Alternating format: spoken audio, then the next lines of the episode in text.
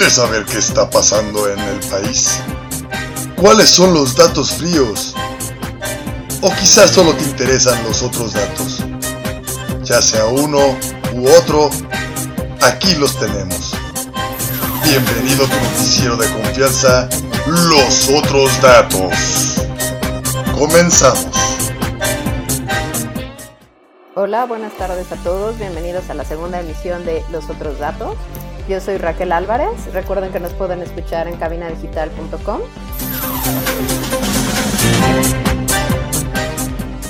Eh, bueno, pues eh, podremos visitar algunas de las noticias de este fin de semana y de la semana anterior. Como ustedes bien saben, eh, este domingo se llevó a cabo la Marcha de las Mujeres por el Día Internacional de la Mujer. Pero bueno, hablaremos de eso a detalle porque bueno, yo fui y participé directamente pero por el momento hablaremos de dos otros datos muy importantes que deberían conocer. Eh, primero, el dólar subió hasta casi 22 pesos. Para aquellos que no comprendan mucho de economía, eh, casi, todas las, eh, casi todas las transacciones de comercio internacional que se hacen en México y muchas incluso nacionales se hacen en dólares. Entonces esto implica que impacta a muchos, muchas eh, industrias y servicios que en México se ofrecen.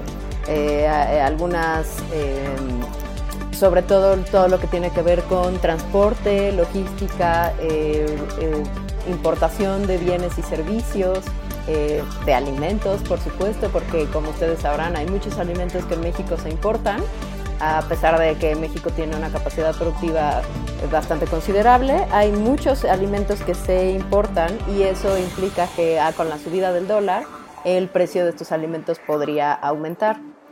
Eh, también impacta pues obviamente al bolsillo de todos nosotros y pues a todos aquellos que hayan estado esperando hacer un viaje eh, originalmente el dólar se había mantenido relativamente estable en 19, 18 en, ese, en este tiempo, pero pues con esta alerta del coronavirus el, dólar tuvo una subida porque bueno, las bolsas cayeron y el dólar tuvo esta, esta subida que no había tenido por lo menos en los últimos uh, tres o cuatro meses.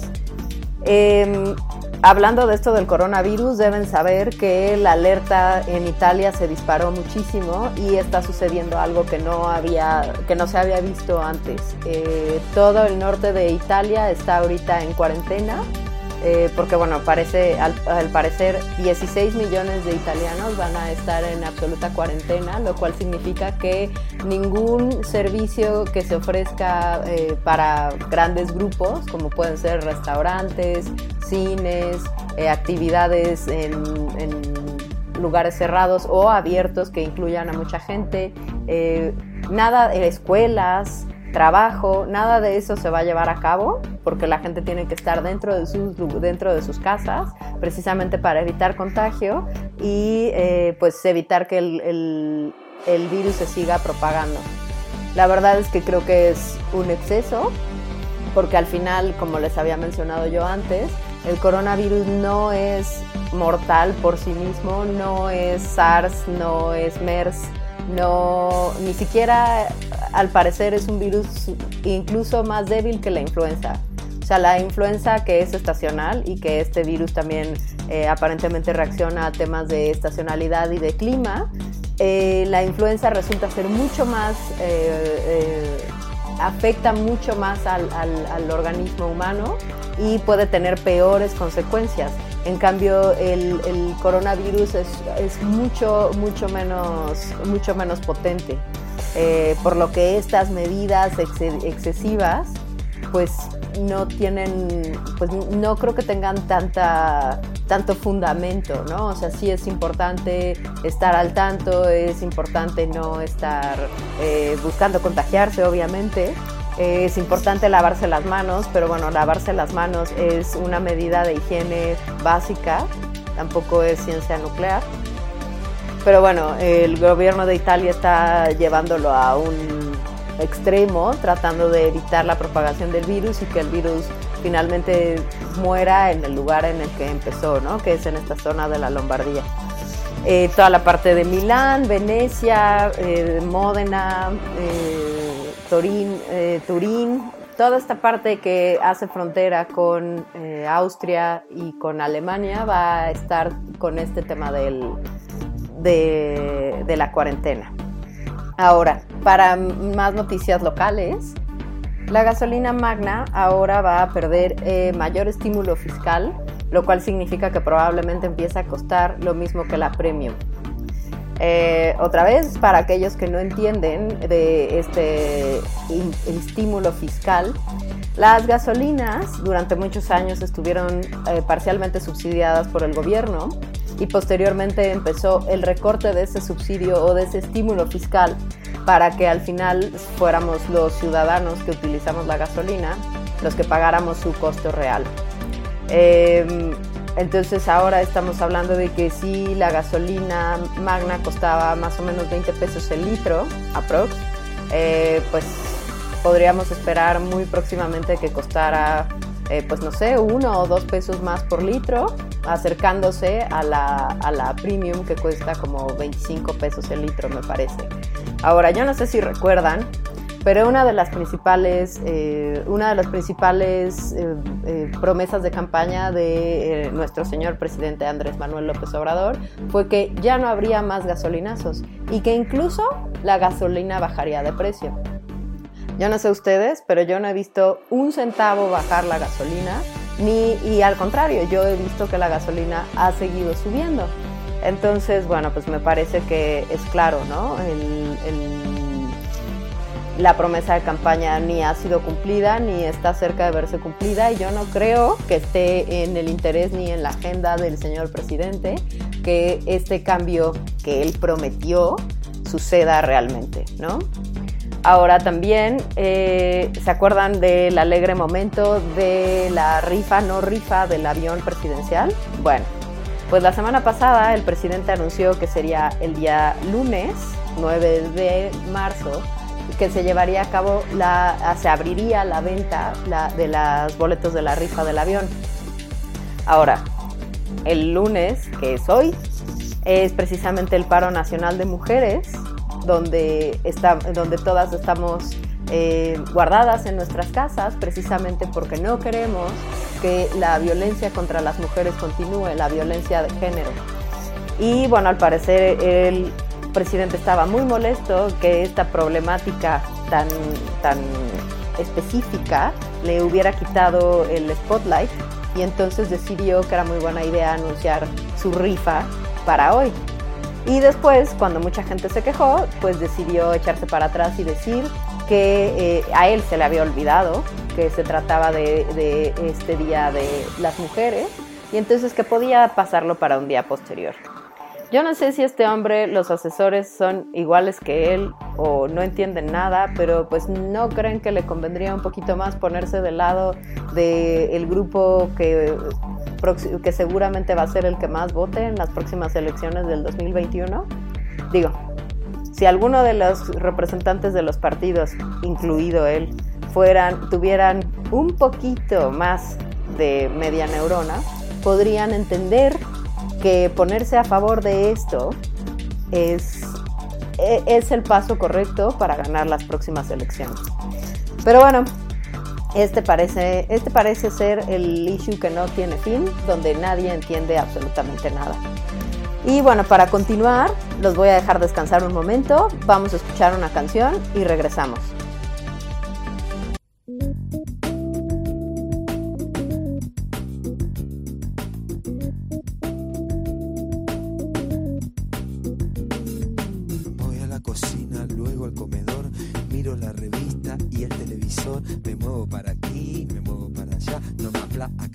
Lo tiene que matar, que me vienen con chorizo, pero ya va a llegar, que cocinen a la madre de caballo y al papá y a los hijos, si es que tiene, o a su amigo el presidente no le dejen ni los dientes porque Menem, Menem, Menem se lo gana y no hablemos de papá, si son todos traficantes, y si no el sistema qué, y si no el sistema. ¿Qué?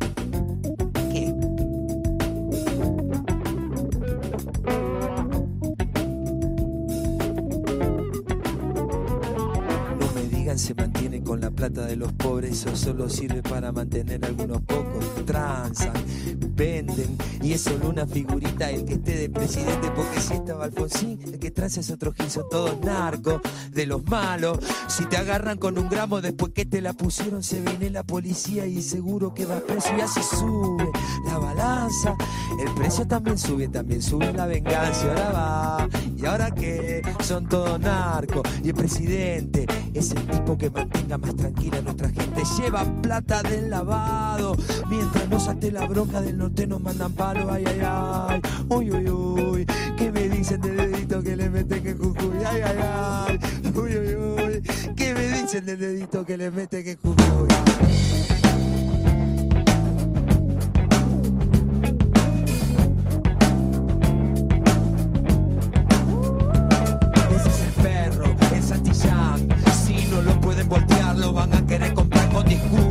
Si no les sale, son capaces de dar acciones a los grandes mercaderes. Eso no importa, porque el perro va dejando otro perrito que le mete este sistema el dedito en el culito y como sangra. Y no es el culo, sino el que saque se retuerce ese gran culo de este mundo. Adiós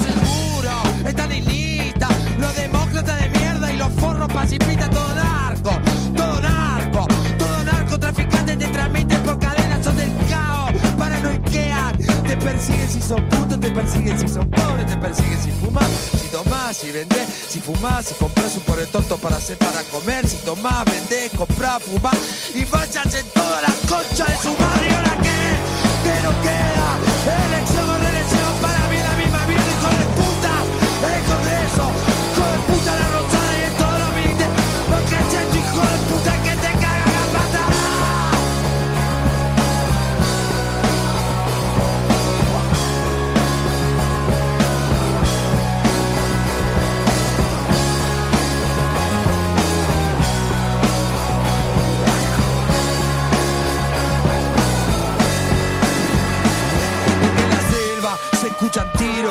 Son las armas de los pobres, son los gritos del latino en la selva. Se escuchan tiros, son las armas de los pobres, son los gritos del latino en la selva. Se escuchan tiros, son las armas de los pobres, son los gritos del latino en la selva. Se escuchan tiros, son las armas de los pobres, son los gritos del latino.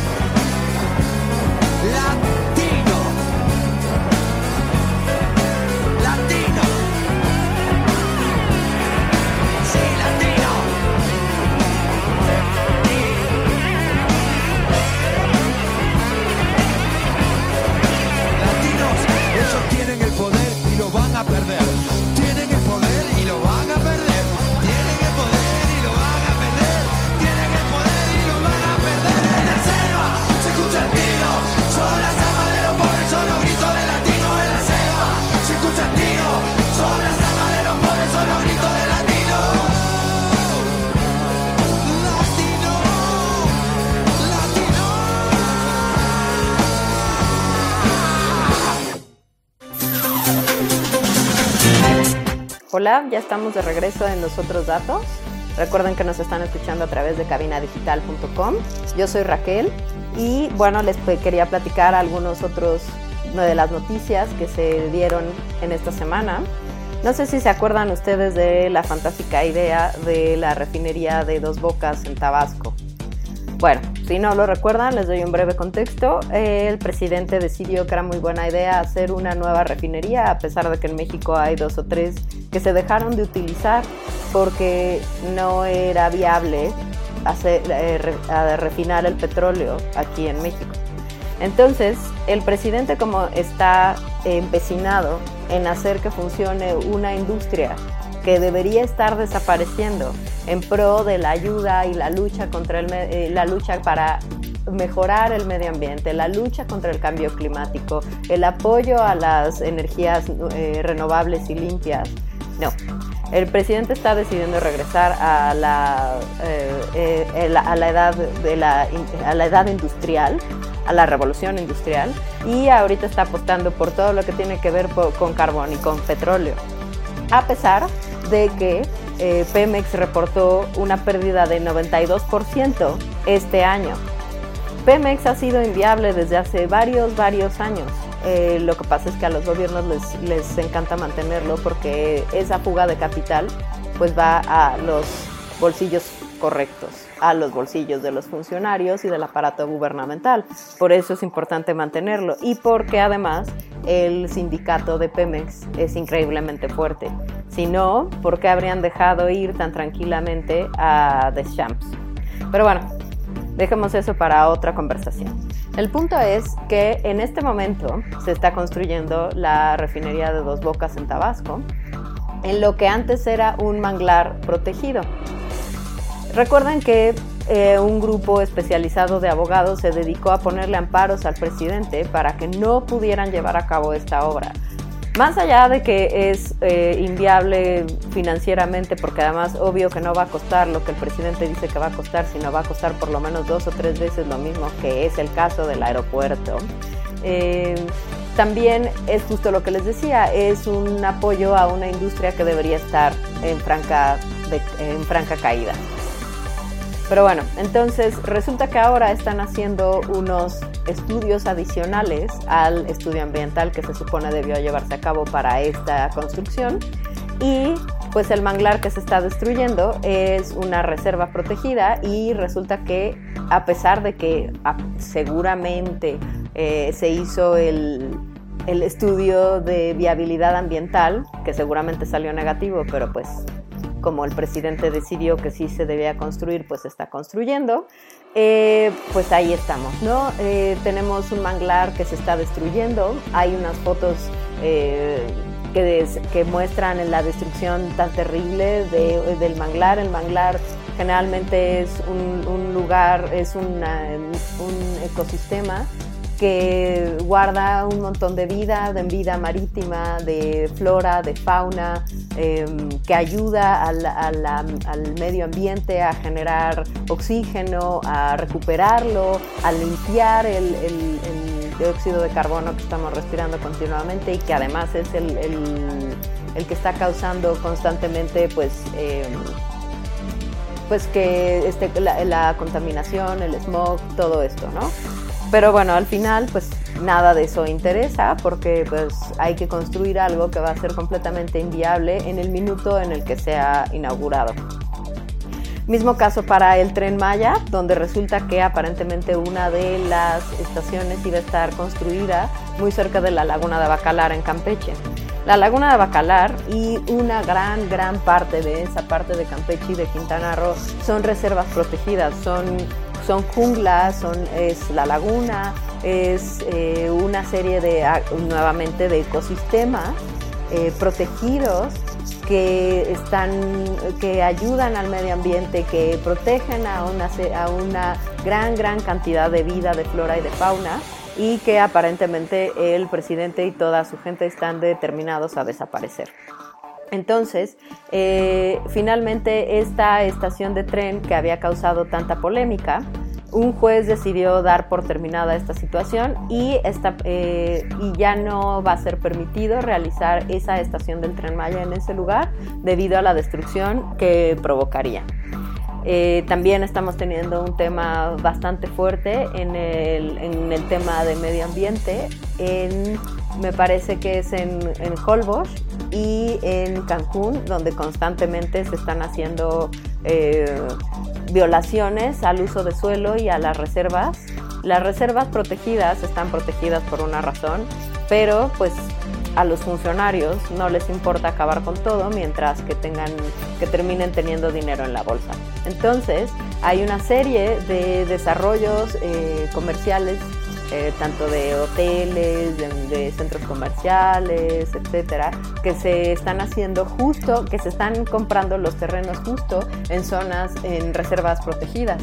Y a pesar de que em, hay mucha gente que se ha dedicado a protegerlos, a defenderlos de manera legal, de manera física, eh, pues seguimos teniendo esta situación donde eh, los terrenos mágicamente dejan de tener eh, la, protección de la Profepa eh, y ya finalmente pueden ser vendidos a estos consorcios hoteleros o comerciales para que puedan hacer con ellos lo que quieran. y mágicamente también pierden un montón de juicios las personas que, llevan años y años defendiendo estos, estas reservas. Lo cual implica, obviamente, que eh, seguimos destruyendo el medio ambiente y seguimos eh, eh, ayudando a la causa del cambio climático.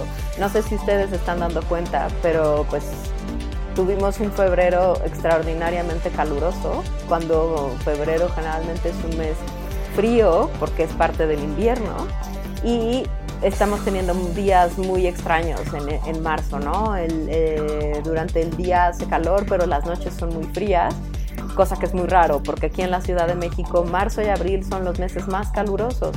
Eh, la primavera para nosotros es eh, pues especialmente caliente, ¿no? Y ahora estamos teniendo ahí una mezcla de, de climas que antes no se había presentado. Yo no sé por qué es tan difícil entender lo del cambio climático, por qué es difícil creerlo si lo estamos viendo y viviendo constantemente. Eh, no sé por qué para el presidente es importante volver a la revolución industrial, cuando claramente eh, generaría muchos más empleos y eh, crearía una mejor perspectiva para México y de México hacia el exterior si ayudara a las energías renovables como la eólica, la solar, eh, hay mucha gente que se está dedicando precisamente a los paneles solares, a poner esto de a, los molinos de viento y eh, a generar energía limpia, ¿no? Eh, que nos ayuda a todos y que limitaría y que empezaría a detener la cantidad de dióxido de carbono que generamos y por, y por ende a detener un poco el cambio, el cambio climático. Pero bueno, tampoco es algo, no es algo muy complicado, pero pues hay mucha gente que parece que no le interesa que en breve el planeta empiece a autodestruirse. Yo no sé dónde pretenden vivir después o qué es lo que pretenden comer, no sé si pretenden comer billetes o vivir de, pues no sé, básicamente no estoy entendiendo cuál es el objetivo. Pero bueno, eh, para noticias mucho más alegres, el viernes eh, vino a Billy Joel a la Ciudad de México y tocó lo que es su último concierto. Billy Joel empezó a tocar en 1973 y en 1993 anunció su retiro. Su retiro como muchos otros, muchos otros artistas que de pronto dicen ya llevo muchos años en esto y ya no lo puedo, ya no puedo seguir. Pero al final lo que pasó es que Billy Joel dejó de eh, hacer música nueva. eso fue, o sea, ya no tiene más discos nuevos, pero ha seguido dando giras. Y esta es la gira de la despedida, ahora sí oficialmente se retira, porque bueno, también el señor tiene 70 años. Pero para los que no han escuchado o no han puesto atención a su carrera, a su música, el señor es un extraordinario eh, eh, pianista eh, también es un extraordinario storyteller. Eh, también ha, tocado numerosas veces con Elton John, que también tiene esta, esta habilidad extraordinaria, este talento extraordinario en el piano. Pero bueno, sí son dos artistas absolutamente distintos. Billy Joel es mucho más storyteller. Billy Joel eh, ha vivido toda su vida en Nueva York y muchas de sus canciones tienen relación directa con todas las cosas que han pasado y que se, y que se vivieron en Nueva York, no en estas épocas, sino en la época en la que Nueva York era peligroso y eh, grandes artistas se juntaban ahí a pesar de esta situación donde había muchas drogas, eh, mucha, eh, mucho crimen, mucha problemática social y también Billy Joel tuvo eh, que ir a la guerra, ¿no? Habla mucho de temas de la guerra de Corea, habla de temas de muchos temas sociales, muchos temas eh, pues de emociones humanas que son muy fuertes y muy reales. Y eso me parece a mí que lo hace un músico verdaderamente excepcional y una, un, un talento muy específico para contar una historia y que realmente uno se sienta identificado que, o que realmente entienda lo que está queriendo decir y no sea nada más como algo pues muy superfluo, muy banal. Al contrario, es eh, como muy, muy profundo hacia las emociones humanas. Eh, este fue su último concierto. Yo tuve la oportunidad maravillosa de ir y escucharlo. Esta fue la segunda vez que yo lo vi. Vino a México tres veces. Esta es la tercera. Fue la tercera.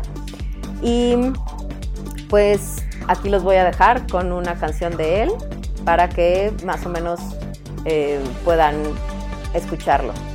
Ahora volvemos.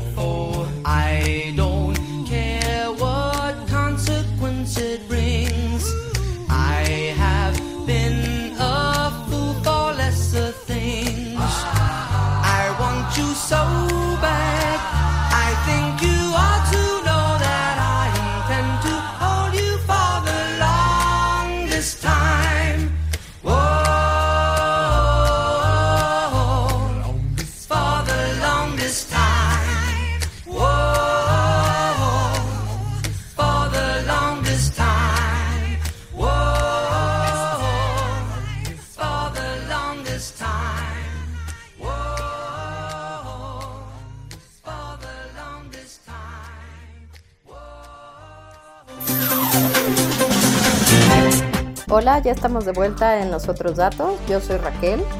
Eh, recuerden que nos escuchan a través de cabinadigital.com y que tenemos repetición de este programa a las 9 de la noche los lunes y posteriormente nos pueden encontrar en Spotify como los otros datos.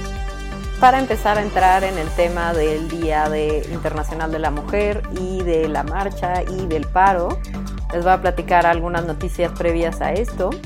Resulta que eh, además de que el presidente decidió que el 9 no existía y que el paro no existía, eh, su gabinete está conformado por una cierta cantidad de mujeres, eh, todas igual que el presidente, donde Olga Cordero es la secretaria de gobernación y resulta que decidieron decir que las mujeres sí estamos en una situación muy precaria en cuanto a la violencia de género, pero que en realidad estamos enojadas por la violencia, no contra el gobierno. El gobierno no tiene nada que ver con el hecho de que el gobierno no nos está protegiendo contra eh, una clara, un claro ataque hacia, el, hacia la mujer como género. Pero bueno, es increíble que una mujer tenga que hacer estas declaraciones para salvar las declaraciones de un presidente hombre que claramente está fuera de todo contexto y de todo comprensión y entendimiento de las situaciones tan graves que se presentan socialmente en México. Y bueno, también decidió decir que ella eh, empezaría a hacer el empezaría a hacer de las escuelas eh, lugares seguros para las mujeres. A ver, no sé si recuerdan, pero hace mucho tiempo se eh, crearon espacios dedicados para las mujeres que estaban huyendo de la violencia intrafamiliar, del maltrato, del abuso, de muchísimas cosas, que eran estancias específicas para las mujeres maltratadas, donde las recibían, donde recibían apoyo, donde podían dormir, donde uh, muchísimas cosas. Y el gobierno de López Obrador decidió eh, terminar con estas estancias. Igual que con las estancias infantiles, terminó con estas estancias que eran específicas para las mujeres maltratadas porque bueno, al parecer les iba a dar el dinero también específicamente a las mujeres maltratadas, a ver si los maridos acababan de matarlas, ¿no? Pero bueno, eh, al parecer pues toda esta estructura social es muy complicada para el presidente y también para la gente, para las mujeres que están en su en su gabinete y entonces estas mujeres tienen que estar justificando a este hombre en situaciones tan terribles como las que estamos viviendo. tan solo el día de ayer, mientras se llevaban a cabo todas las marchas, porque a lo largo del país se llevaron a cabo muchas marchas desde muy temprano, inclusive en Chiapas terminaron hoy en la mañana, a las 5 de la mañana, y sin embargo pues estamos... Eh, viendo estas noticias donde el presidente dice que no sabe que el paro se va a llevar el 9 y que las mujeres que, se, le reclamaron por la, por la venta de, la, de, los, de los pedazos de la rifa eran eh, conservadoras y escandalosas, en lugar de referirse a la mujer como en, en la circunstancia y en la problemática en la que realmente se encuentra, pero y estas mujeres justificándolo, estas mujeres deberían ser las primeras en decirle al presidente que no puede estar teniendo este comportamiento hacia un grupo que está creciendo, eh, donde, donde, se está, donde está creciendo eh, la, exigencia y la demanda de, de, una vida eh, en paz, una vida tranquila, de una vida libre de, machismo y de violencia y de abuso, de maltrato, de acoso. al parecer todo esto para en el mundo del presidente, pues nada de esto existe, ¿no? Eh, como les decía, mientras se llevaba a cabo estas marchas en Guanajuato, en Torreón y en, en, Veracruz, mataron a tres mujeres. En Veracruz mataron a una chica adolescente que estaba embarazada, a otra, a la de Guanajuato, la, la balearon afuera de su casa, eh, justo cuando se llevaban a cabo estas marchas. Eh, o sea, no puede haber evidencia más clara de la, terrible situación que estamos viviendo socialmente y sin embargo el gobierno sigue decidiendo hacer, eh, hacerse de la vista gorda. También está la circunstancia de que eh, aquí en México, en la Ciudad de México, se llevó a cabo la marcha a partir de las 2 de la tarde saliendo del Monumento a la Revolución. Les puedo decir, yo que lo vi con mis propios ojos, no podíamos salir del Monumento a la Revolución de la cantidad de gente que había. Eh, uno de los contingentes incluso ya había llegado al, Zócalo cuando nosotros no podíamos salir del Monumento a la Revolución. Estaban, estaban calculando entre 30.000 y 40.000 personas 30.000 y 40.000 mujeres, porque el margen de hombres, la verdad es que fue muy corto, muy, muy pequeño, me tocó verlos, pero eran muy pocos comparados con todas las que estábamos ahí. Eh, Y por ejemplo, casi frente a la Alameda nos tocó ver un edificio donde muchos hombres se asomaban y nos señalaban y se reían y al parecer les parecía muy simpático que las mujeres nos estuviéramos manifestando por estar buscando eh, pues vivir en paz, ¿no? Poder salir a la calle sin temor, poder salir y estar seguras de que vamos a regresar, poder estar seguras de que nuestras mamás no van a tener que reconocer cuerpos mutilados o torturados en la morgue. No sé, o sea, no sé qué es lo que causa tanta gracia, sobre todo pensando en estas tres chicas que asesinaron justo el día de la marcha justo en, lugares que deben saber, Guanajuato y Veracruz son, y el Estado de México, son los tres estados con la mayor cantidad de feminicidios registrados todos los días. Diez feminicidios se registran al día en México y la gran mayoría están concentrados en estos, en estos tres estados. Y no porque en los demás no haya, sino porque los casos más graves y la mayor cantidad se registran en estos.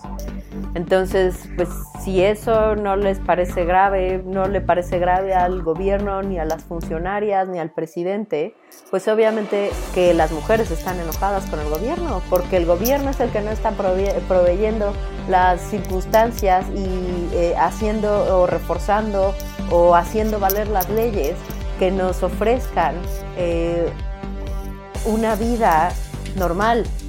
Ya olvídense de algo mejor y, la igualdad y los sueldos y todas estas cosas, todas estas exigencias que tenemos como mujer. No, no, no. Estamos hablando de una vida normal, de que podamos salir a las calles sin sentir absoluto terror de tal vez no regresar. Y sin embargo, a mí en el metro de regreso me tocó escuchar a una chica que no entendía por qué tenían que eh, grafitear las paredes, eh, por qué creían que, este, que eso estaba bien, que ella era una mujer y que no lo entendía. Para empezar, no era una mujer, era una niñita de no más de 15 años. Y la otra es, pues, cuando te veas en la circunstancia de acoso, de violencia, de maltrato, muy seguramente, que además muy seguramente se va a ver envuelta, involucrada en alguna de esas, porque todas nos hemos visto involucradas en algún punto de nuestras vidas, unas mucho, otras menos, otras en casos extremos, pero todas hemos estado expuestas a estas circunstancias. Y si esta chica, que yo espero que nunca tenga que verse ahí, pero dadas las circunstancias del país, muy seguramente sí, tendría que verse en el espejo de todas estas chicas asesinadas y de todas estas mujeres maltratadas, en lugar de estarlas criticando porque pues ella cree que pintar paredes vale más que la vida de las mujeres, de su vida propia. Pero bueno, es muy difícil explicar esto. Eh, los voy a dejar con una canción y el último segmento será, les voy a platicar a detalle cómo estuvo la marcha. Ahora regresamos.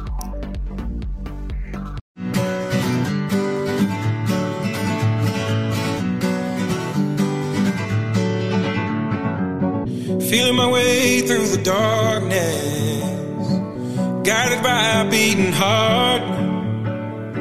I can't tell where the journey will end, but I know where to start. They tell me I'm too young to understand. They say I'm caught up in a dream. Well, life will pass me by if I don't open up my eyes. So that's fine by me.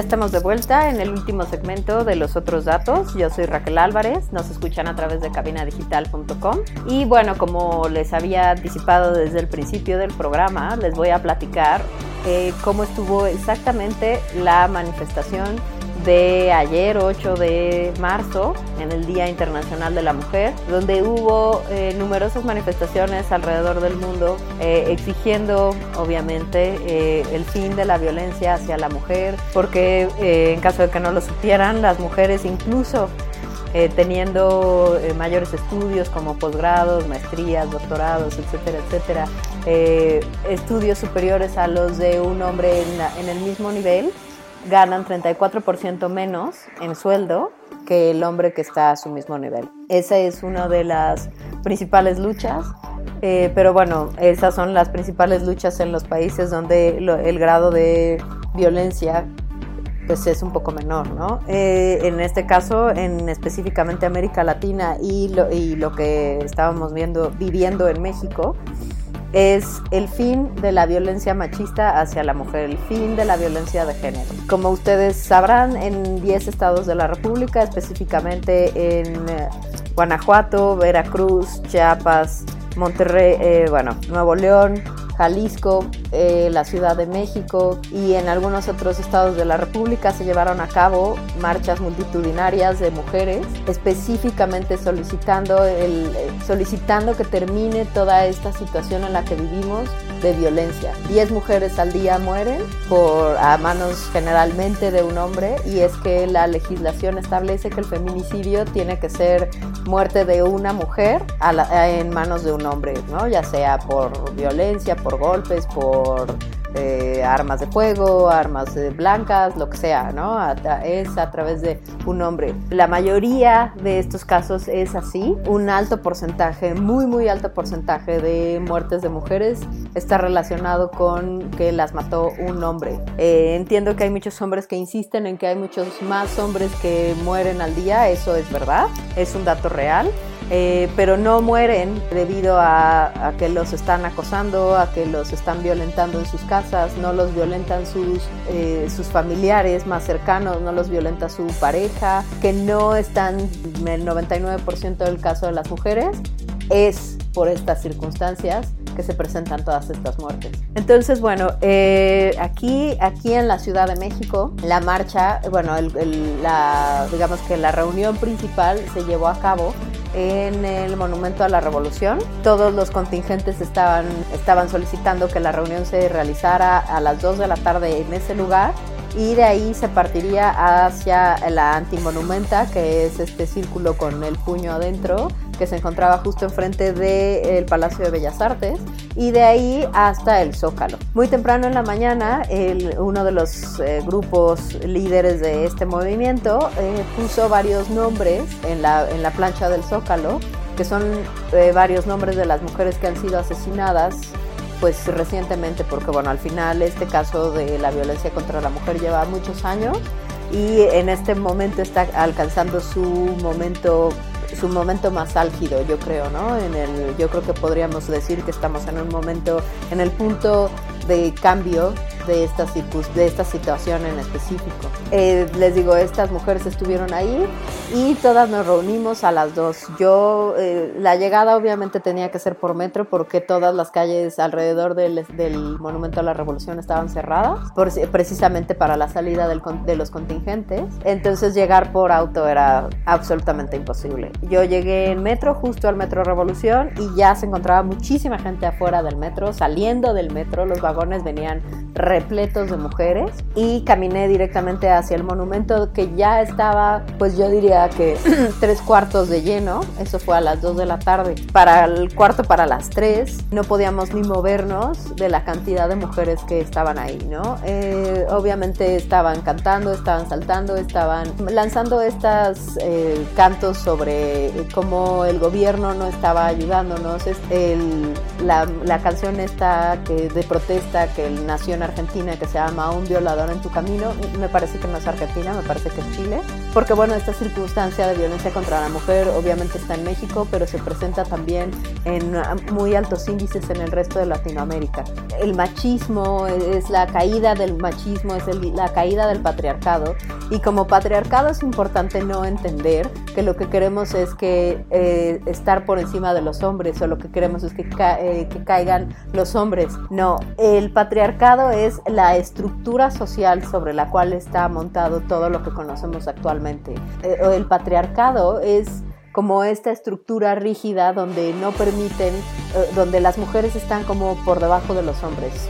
El eh, ejemplo claro es este tema de los sueldos, ¿no? Ah, este, si eres mujer entonces no ganas lo mismo que un hombre, incluso aunque estés mejor calificada. También está este tema de a los hombres eh, se les felicita por hacer o ayudar en las tareas domésticas, ¿no?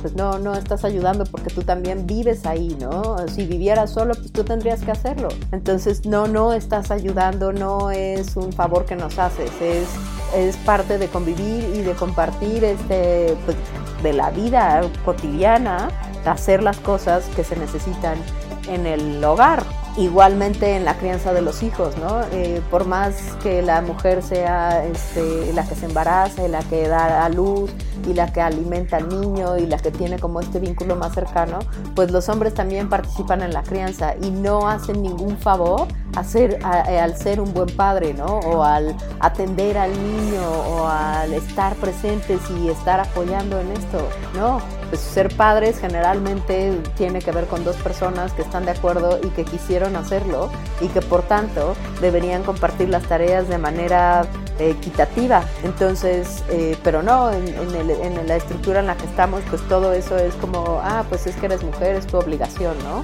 Entonces, la marcha salió a través de la calle de Avenida Revolución, pero como era tantísima gente, tuvieron que ir por las calles eh, paralelas a esta para dirigirse a donde está la Torre del Caballito y una de las fuentes centrales de Reforma, que estaba pintada de rojo como había estado pintada de rojo, el agua de la Diana de la Diana Cazadora en Reforma el día anterior.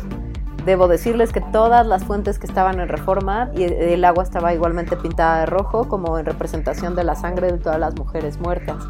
Llegamos a Avenida Juárez, que es la calle que ah, pasa por el Palacio de Bellas Artes y la realidad es que no cabería, la gente no cabía en la calle. Eh, avenida Juárez es una avenida muy, muy grande y con unas banquetas amplias, está obviamente la Alameda y la verdad es que no cabíamos en la calle. Era, fue la verdad es que una demostración bastante impresionante. Eh, la gente, las mujeres sí se sentían unidas, sí participaban, sí había mucha este tema de sororidad. Y aunque ustedes no lo crean, porque eso no lo pasan en las noticias, las mujeres sí estaban reprendiendo a todos estos grupos de radicales que pintaban y que, golpe y que rompieron cristales y que vandalizaron negocios y que pintaron las vallas que había puesto el gobierno. La realidad es que el, el grueso de las mujeres que participaron sí estaban a favor de que esta marcha fuera en paz y que realmente representara la problemática y, el, y la necesidad tan terrible que tenemos de que finalizara. Obviamente hubo un momento en el que las policías, porque los granaderos que estaban ahí eran todas mujeres, tuvieron que dispersar a estos grupos extremos con el uso de extintores de polvo. Entonces eso desalentó a, muchas personas que estaban participando porque al final había niños y mujeres de la tercera edad en, en los pues caminando, ¿no? Entonces al final pues eh, mucha gente se salió y al final llegaron al Zócalo. Hubo un meeting, hubo una problemática ahí con un grupo de hombres en contra del aborto, que es absurdo como premisa desde el inicio, pero bueno. Y eh, bueno, eh, establecieron, establecieron el meeting y cerraron la manifestación. Hoy estamos en el paro nacional donde las mujeres estamos fuera de las calles y espero que este movimiento de verdad sea el punto de inicio de un cambio para la sociedad en la cual nos encontramos. Bueno, pues esta fue todo lo que les tengo que decir para los otros datos en esta segunda emisión. Eh, síganos escuchando en cabinadigital.com. Yo soy Raquel, nos escuchamos el próximo lunes. Gracias por sintonizarnos. Te esperamos en el próximo los otros datos.